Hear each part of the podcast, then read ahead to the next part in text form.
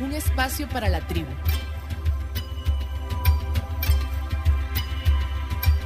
Un espacio para hablar de maternidades sin tapujos, de madres y desmadres.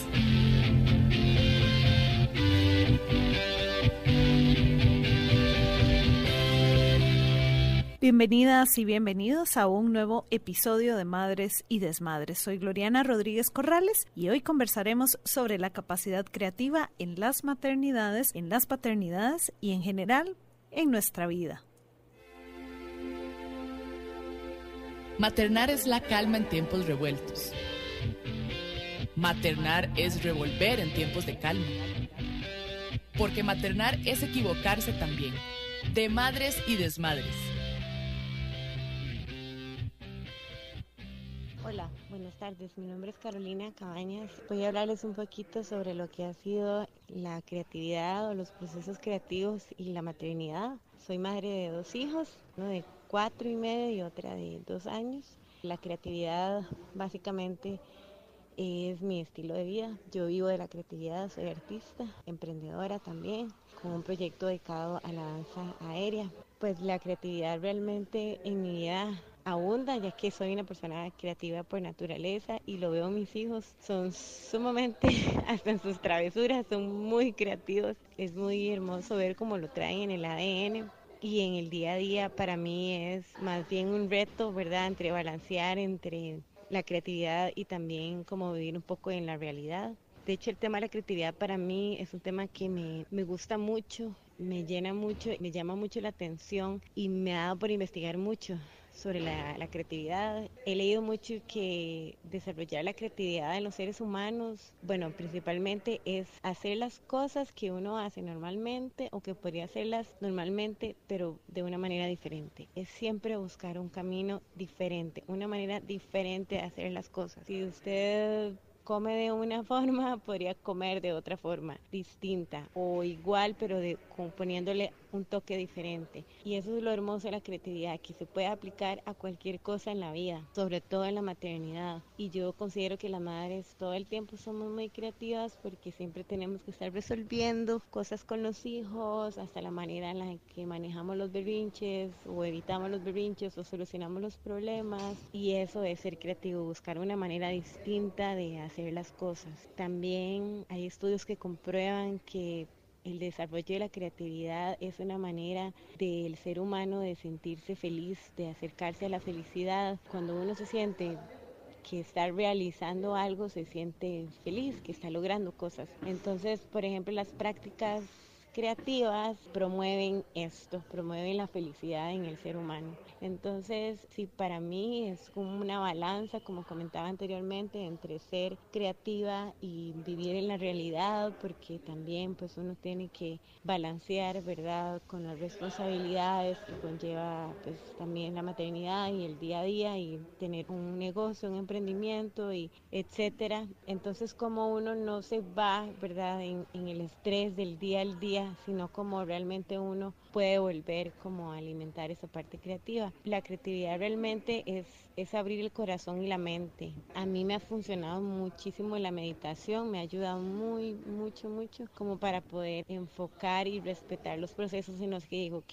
ya no quiero más estrés y yo continúo haciendo este tipo de cosas. Día a día no estoy alimentando mi creatividad, yo necesito dedicarle tiempo a mi creatividad y me estoy leyendo un libro que habla justamente de eso. Si uno quiere tener una mente creativa, uno tiene que crear un ambiente creativo, un estilo de vida creativo, lejos de distracciones, lejos de estreses, lejos de un montón de cosas que finalmente no van a aportar a que uno, que la mente pueda estar como en ese estado, por así decirlo. Entonces, muy interesante este tema. Agradezco mucho la invitación y ojalá que les pueda servir este, esta información.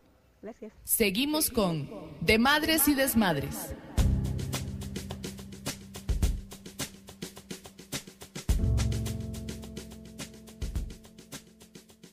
Y en el desmadre de hoy nos acompaña Teresita Reyes, a quien damos la bienvenida y las gracias por estar aquí. Hola, hola Tere. Glory, hola a todos los radioescuchas. Pues un gran gusto, un gran placer estar acá compartiendo pues este hermoso, creativo y significativo programa.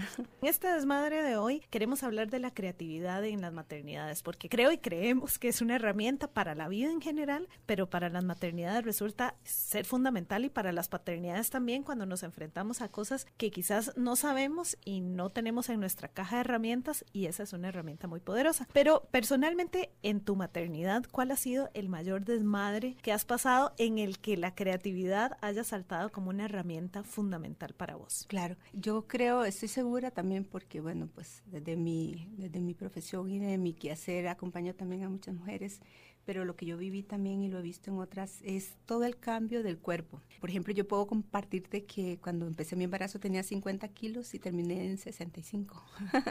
Entonces aumenté bastante porque me di ciertos permisos de comer todo lo que no comía antes de esto y llega un momento en donde sientes como que nada va a volver a hacer igual que antes. Tu cuerpo se ha modificado, has cambiado. Este tema de cuidar a alguien más donde ya no duermes igual que antes, donde ya no tienes todo el tiempo libre que quieres para vos. Entonces llegó un momento en que me sentía como en una saturación donde no sabía qué hacer, que casi entras en la locura, porque es muy importante recordar que en la maternidad hay un ser que crece dentro de vos y, y, es como algo muy extraño al inicio porque es cuando está afuera, viene de ti, pero, pero no eres tú. Entonces hay como una partición, hay como una fragmentación interna emocional. Creo que de ahí también viene mucho el tema de la depresión postparto de algunas mujeres que no se entiende porque estando en la maternidad uno tiene como un sentido más avanzado, como por algunas mujeres lo vivimos así como casi de iluminación. Estás como generando vida, estás viviendo un proceso de alguien que se mueve adentro, que está ahí con vos tenés una atención de familiares en algunas ocasiones, no todas las mujeres lo viven así, pero eso es el centro, viene la vida. Y cuando claro, eso... perdona, el baby shower y todas las todo celebraciones el fenómeno. Es un fenómeno así de celebración, todo el mundo te habla, qué bonito, qué traes, te iluminas, las hormonas, todo cambia. Y cuando el, el, bebé está afuera es una cosa muy extraña porque le amas, está ahí, pero ya, ya tú no eres el centro. Entonces, y el cuerpo cambia también. Entonces, recuerdo que en algún momento eh, la creatividad empezó a aparecer como en estas decisiones que dices, tienes que hacer algo por ti misma. Y ese refrán que dicen los abuelos que todo niño trae un bollo de pan abajo es real, pero yo lo veo más como un tema de fuerza, de energía, porque también te da mucha fuerza la maternidad. Cuando hay otro ser ahí que depende de vos, tenés otra percepción de la realidad que tenés que activar para acompañar y cuidar. Y, y, si vamos a hablarlo como eso que estás planteando del desmadre, eh, creo que la creatividad empezó, yo me puse en movimiento, yo vengo formada en artes y en psicología, y después del nacimiento, cuando me veo así, es cuando decido mucho, mucho impulso de mi carrera profesional, como que había que hacer cosas, había que crear, había que probar otros enfoques, había que probar otras formas de enfrentar la vida y mucho en función por la fuerza de tener eh, un hijo. Entonces, la creatividad inicia justamente después de su nacimiento más fuerte, que es como ya no estás pensando solo en vos, sino estás pensando en otro ser y yo voy a iniciar una serie de enfoques que hasta hoy día mantengo de cómo ver la realidad y la vida y mucho por el impulso de él. Había una sensación de querer que tu hijo se sienta orgulloso de vos, que, que, te vea bien y que, que, esa fuerza que te trae la maternidad esté al servicio más bien de crear y servir a otros para acompañarle mejor. Entonces, en mi caso, yo empecé a buscar muchas herramientas nuevas, artísticas y psicológicas, que me alimentaran a mí para estar más presente, porque el proceso de la maternidad en un cuidado es muy agotador. Es, es, estar permanentemente para un otro hasta el final de tus tiempos. sea que esté ahí, crezca y se vaya, siempre le vas a tener presente. Entonces hubo, todo un despliegue para poder enfrentar todo el cambio corporal que, bueno, finalmente ya después se recupera, es lo de menos, sino emocionalmente. ¿Cómo empiezas a servir y acompañar desde otro lugar? Es muy interesante esto que decís. Yo no soy madre, soy tía y de repente yo me, me pongo ¿verdad? Me preocupo, tengo que seleccionar la basura bien y esto y esta tapa dónde irá. Es que, ¿qué le voy a decir a Lucía cuando me pregunte que el mundo está muy mal? Yo le voy a decir, bueno, pero aquí eh, seleccionamos la basura, ¿verdad? Como que esa mirada del otro te construye en, esa, en, ese impulso creativo. Totalmente, absolutamente, porque quieres acompañar, quieres tener más herramientas, más recursos. Ya no estás pensando como un hijo. Hasta antes de la maternidad eh, uno se ubica sin darse cuenta o dándose cuenta como un hijo de los padres. Y aún uno se da unos permisos y unas concesiones de no saber, de ignorancia, de, rebeldía, de anarquismo, de lo que querrás, ¿no? de, de, una cierta libertad. Pero cuando ya hay otro ser que depende de vos, ya entras como en la responsabilidad, cambian los lugares. Ya no eres el hijo, eres la madre o el padre. Y entonces esa responsabilidad te ubica en otras necesidades de construir, de crear para poder acompañar de la mejor forma. Y yo sí tenía claro, y eso pues lo hemos ido logrando, de que mm, quería como que mi hijo, en este caso mi experiencia personal, tuviera pues lo mejor, pero con una conciencia que si yo no podía caminarla, no la podía enseñar. Entonces parte de, de este impulso que me permitió formarme en otras cosas y, un, proceso creativo más fuerte era tener más herramientas para poder acompañarle a él y darle, porque ya no solo está bajo mi cuidado. En estas herramientas que construiste, ¿cómo definís vos la creatividad? ¿Qué significa para vos? Bueno, creatividad es muy amplio, ¿no? Y, por supuesto que hay muchos enfoques y hay toda una propuesta de enfoque profesional, pero hablando en lo cotidiano y en la maternidad, para mí la creatividad es esta capacidad de adaptarse a todo lo que llega y crear recursos y herramientas para llevar esa cotidianidad. Por ejemplo, en la maternidad es desde cómo decides cuidarle, de cómo lo sostienes, qué espacios creas para un cuidado. Por ejemplo, yo en lo personal decidí que que mi hijo no iba a estar con más nadie, sino conmigo hasta, hasta que tuviera, se pudiera defender y hablar. Entonces, él entró a un espacio al año y medio que es bastante alternativo aquí en Costa Rica también, voy a hacer un comercial indirecto, de un, de un espacio Waldorf que hay acá en Coronado, que es un sistema diferente, donde hay un contacto con la naturaleza, por ejemplo, ya hacer una decisión creativa, eh, una educación diferente, donde los niños no son, no pasan como por los idiomas tradicionales ni por lo que tienen las escuelas tradicionales, sino que es un contacto como de familia, donde hay niños pequeñitos y grandes, donde quieren hablar del árbol y en vez de escribirlo van y lo ven, tienen una conexión con la naturaleza, con juegos tradicionales. Y él participaba en este proceso que le permitiera un desarrollo diferente como en conexión, porque pues la mayoría de los padres de estas generaciones trabajamos, ¿verdad? Somos profesionales, no, no podemos estar en casa siempre.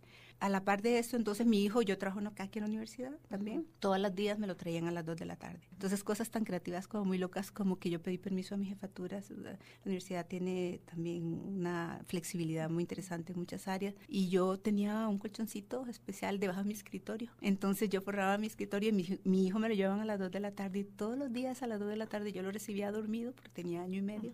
Él dormía debajo del colchón ahí en mi escritorio mientras yo estaba en reuniones y en muchas cosas. Y ya después él se levantaba y pues tenía un acceso acá, tenía una merienda que también era de acá de la universidad que yo le compraba. Y así se crió, toda la gente lo vio gatear y de todo. Por ejemplo, eso era una forma creativa de resolver que estuviera conmigo a estos siete años. Siempre anduvo. O por ejemplo, si yo tenía que ir a espectáculos de danza o algo que tenía que, que acompañar, tenía un canguro y ahí estaba él siempre conmigo. Entonces, eran formas de creatividad de siempre estar con él. Entonces era una forma de adaptación. Yo veo la creatividad como una forma de adaptarte y resolver vivir tu maternidad, no necesariamente seguir los mismos cánones tradicionales de que tienes que separarte, aislarlo. También como yo estoy muy cercana al arte, pues también una incentivación permanente del arte, es decir, con piano. En mi lista de música, cuando aparece Guguana, es un disco que le regalo chiquito y lo dormía con eso, bailando con la música.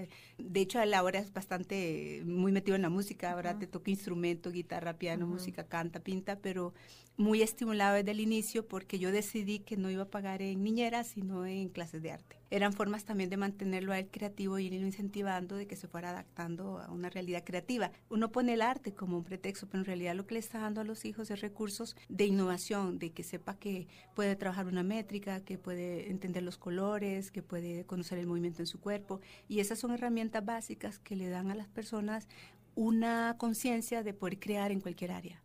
Entonces, por ejemplo, yo decidí dormirlo con música de todo tipo, una variedad, de mostrarle y enseñarle instrumentos, de, de, hablarle de una visión de la vida en la que creemos que es más una visión ecológica de la necesidad de la tierra, de los elementos, hasta una posición religiosa que vemos diferente, ¿no? De, creer en, un ser superior, pero no en un ser dogmático religioso, en cómo la conciencia divina o lo que sea que llamamos está en todo y en todos, ¿verdad? Con un respeto con el ser humano. Entonces, la creatividad para mí en la maternidad tiene que ver cómo nos adaptamos a esas circunstancias difíciles, incluso para mujeres que no están con un compañero o que a veces lo ven difícil, creo que ellas también pueden compartir cómo han sido creativas para adaptarse y, y sostener a los hijos. Entonces, yo lo veo como una capacidad de adaptación y resolver.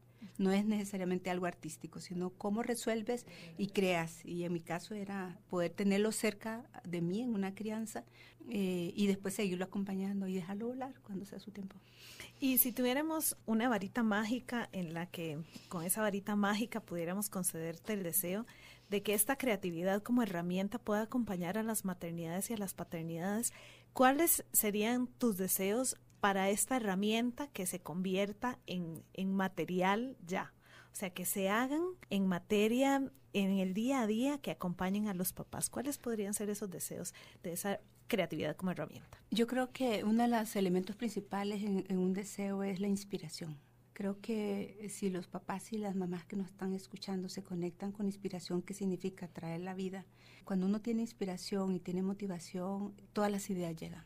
Entonces, y es como una pasión de conectarse mm, sin perder de vista que esta vida es corta es muy rápida. Nos dan 50, 60, 70, 80 años, nos parece mucho, pero es un suspiro. Poder conectarnos con la pasión de estar vivos, con la inspiración y la motivación, de poder acompañar también a alguien, que en este caso es un hijo, pero a veces nos pasa en el servicio profesional, eh, con los amigos, con, con la pareja, etcétera. Siempre que esté esa motivación, nosotros vamos a poder crear. Y creo que ni siquiera esto es tan elevado y mágico, es como muy cotidiano, ¿verdad? Si uno lo tiene ahí, puede vislumbrar muchas formas, como que nunca se olvide que uno tiene todos los recursos internos, pero a veces nos olvidamos y lo bloqueamos y creemos, entramos en angustia ante una circunstancia, eh, nos bloqueamos, pensamos que no lo vamos a poder resolver, pero sí, sí hay formas, siempre. Entonces, para mí, que haya conexión con la vida, de que estamos vivos con esta pasión, la inspiración y la motivación, y que esto pasa muy rápido. Entonces, si tenemos conciencia de eso, nos hace estar presentes y en ese estar presentes podemos estar creando miles de estrategias y circunstancias para llevar la maternidad o la paternidad en cualquier circunstancia que estemos. Y la segunda parte, este es como un conglomerado,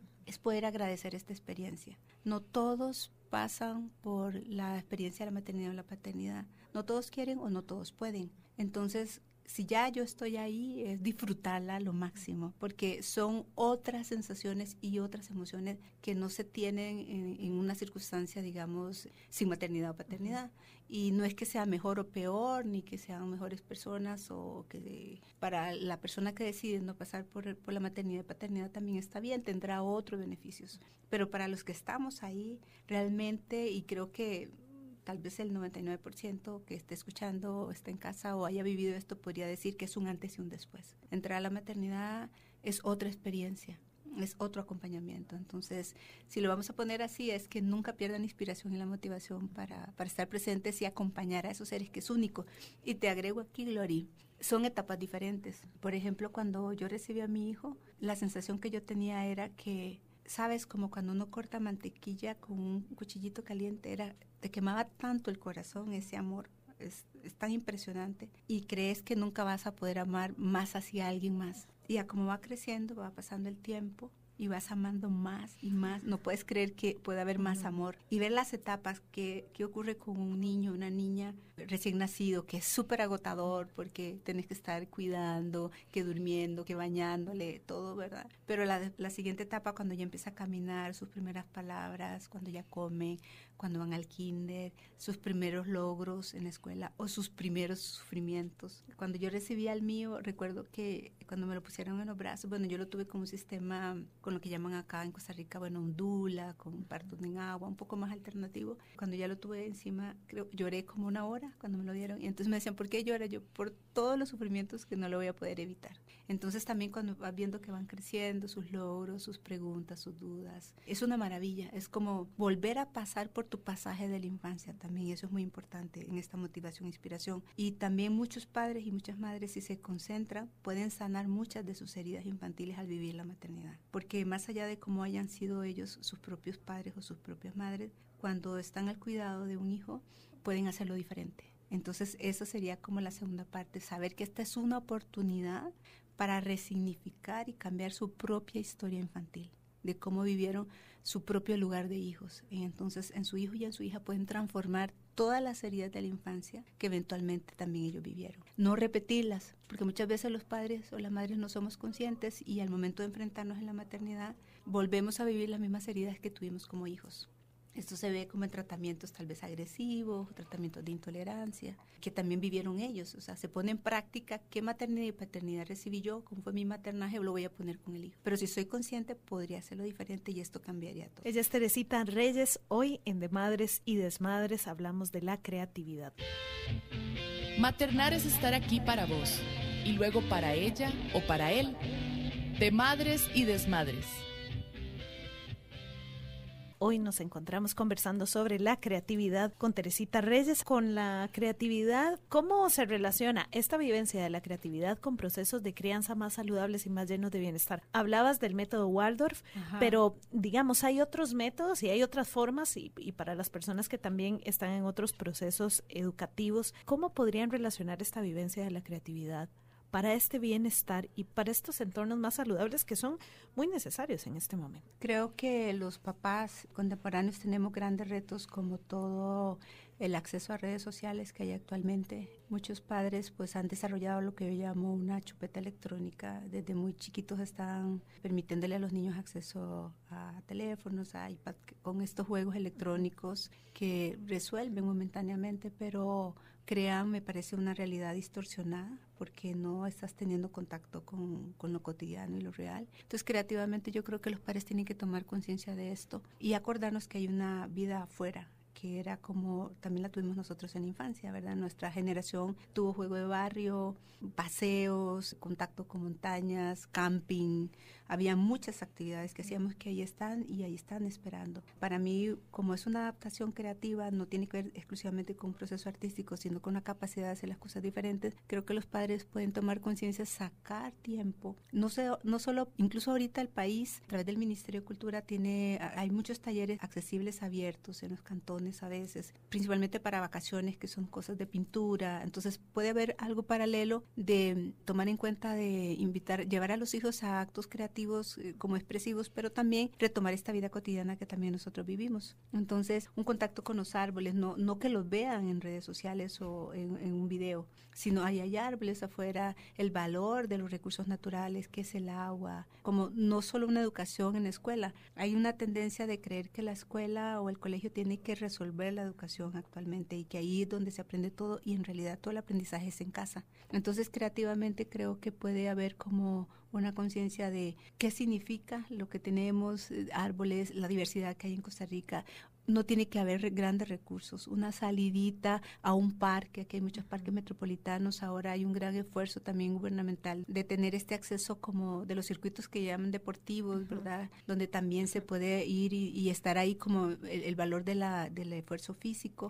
los centros cívicos. Los centros cívicos también, por ejemplo, el manejo de las bicicletas, que también en nuestra infancia todos teníamos una bicicleta y era súper bueno andar en bicicleta. Claro que ahora muchos padres dicen, bueno, es que las seguridad ha cambiado y ya las calles, sí, es verdad, pero también hay parques donde se puede ir con el hijo en la bicicleta o desde sacar el perro a pasear, eh, pero el punto aquí es tomar conciencia que si los padres no hacen un cambio, los niños no van a entender que hay otra realidad. Entonces depende de los papás sacar un ratito y que entiendan que esto es muy importante. Un niño que puede relacionarse con una realidad afuera, de que no es solo la realidad virtual que están viendo en redes sociales o en los juegos que están practicando, les permite una conexión de bienestar. Entonces les permite ver que pueden construir también con realidades, porque es muy fácil crear una realidad haciendo estas casitas, eh, estas cosas que haces en los juegos, de crear algo, pero ellos no tienen este, este control y este poder. Y cuando van afuera no tienen recursos. Entonces tenemos esta generación que incluso está entrando a la universidad, que no tiene capacidad para la frustración, que todo lo quiere ya hecho, que no sabe cómo reaccionar, que cualquier cosa se le hace un mundo y es porque no hemos instrumentalizado desde la infancia una realidad tal cual es para que se puedan apropiar de eso y ver cómo pueden construir y resolver. Y se me viene un ejemplo como para explicar esto, la creatividad, que tiene que ver también con la capacidad emocional de los padres para gestionar lo que están viviendo en estas generaciones. Por ejemplo, cuando un niño quiere agarrar una mm, algo de, de la puerta y no puede, por poner un ejemplo, entonces llora y los padres lo que hacen usualmente es regañarle o no permitirle el enojo. El niño tiene que enojarse y tener una capacidad de frustración para reconciliarse y que entienda que hay una forma de resolver esto. Y eso solo se hace en la vida real. O sea, enfrentarse a la frustración y resolverlo. Como ando en bicicleta, cuando no puedo, no me sale algo, cuando frente a una tarea, etcétera. Pero cuando solo están en una realidad virtual, lo resuelven muy rápido con un botón, entonces no desarrollan psíquicamente y emocionalmente la capacidad de creación. Entonces, es muy importante para mí un, un vínculo con el entorno natural que tenemos muchos, un vínculo con accesos a expresiones artísticas, que puede ser también que le puede ayudar muchísimo, y que los padres escuchen o sea, cuando un niño llega a contarles cómo están, esta es la creatividad cotidiana para mí, que les pongan atención realmente. No es, sí, sí, sí, sí, sí, ya te escuché y no importa. Así que, ¿qué? Ah, no, no lo escucharon porque están llenos de sus problemas. Entonces es, me pongo, le pongo atención, ¿qué necesitan? Y le estoy enseñando a escuchar al también, porque los niños permanentemente, como dice el refrán, las palabras enseñan, pero los ejemplos arrastran. Entonces, ellos están observándonos permanentemente. ¿Cómo lo resolvemos nosotros? Van a resolverlos ellos. Entonces, tenemos que sacar tiempo para ponerlos en contacto con lo real, no solo dejarlos en lo virtual. Y esta creatividad que decías que nos coloca en otro plano, que es la creatividad de manejar las emociones, ¿verdad? Para obtener la resiliencia, ¿verdad? Esta adaptación a la frustración, a que no puedo, que las cosas no son como digo yo y están dentro de mi círculo de la verdad. También necesito ser creativa, ¿verdad? Absolutamente, porque mm, si yo estoy como conectado como con esa nueva conciencia como de cómo funciona, entonces tengo nuevos recursos y herramientas. Si yo solo estoy en mis verdades, en cómo me enseñaron y cómo me dijeron mis papás que tenía que ser y eso es lo que transmito y no me he permitido también romper esquemas, no voy a tener hijos que permitan adaptarse creativamente a una realidad. Entonces, esto es muy importante, no solo es para los hijos, esta es una relación paralela, o sea, es un constante. Un papá y una mamá consciente que se trabajan y tienen y entienden que está ocurriendo y cambian, pueden acompañar hijos también para el cambio. Si no, solo va a haber una repetición. es muy importante que los papás lo vivan para que los hijos lo puedan también practicar. Tal vez alguien se preguntará, bueno, está bien, la creatividad es muy importante y hay que hacerlo, pero ¿cómo conectamos entonces con esa creatividad? ¿Cómo, cómo lograste vos conectar en las diferentes etapas de tu maternidad y cómo pensás que, que, seguirás conectando con esta creatividad cuando a veces, ¿verdad?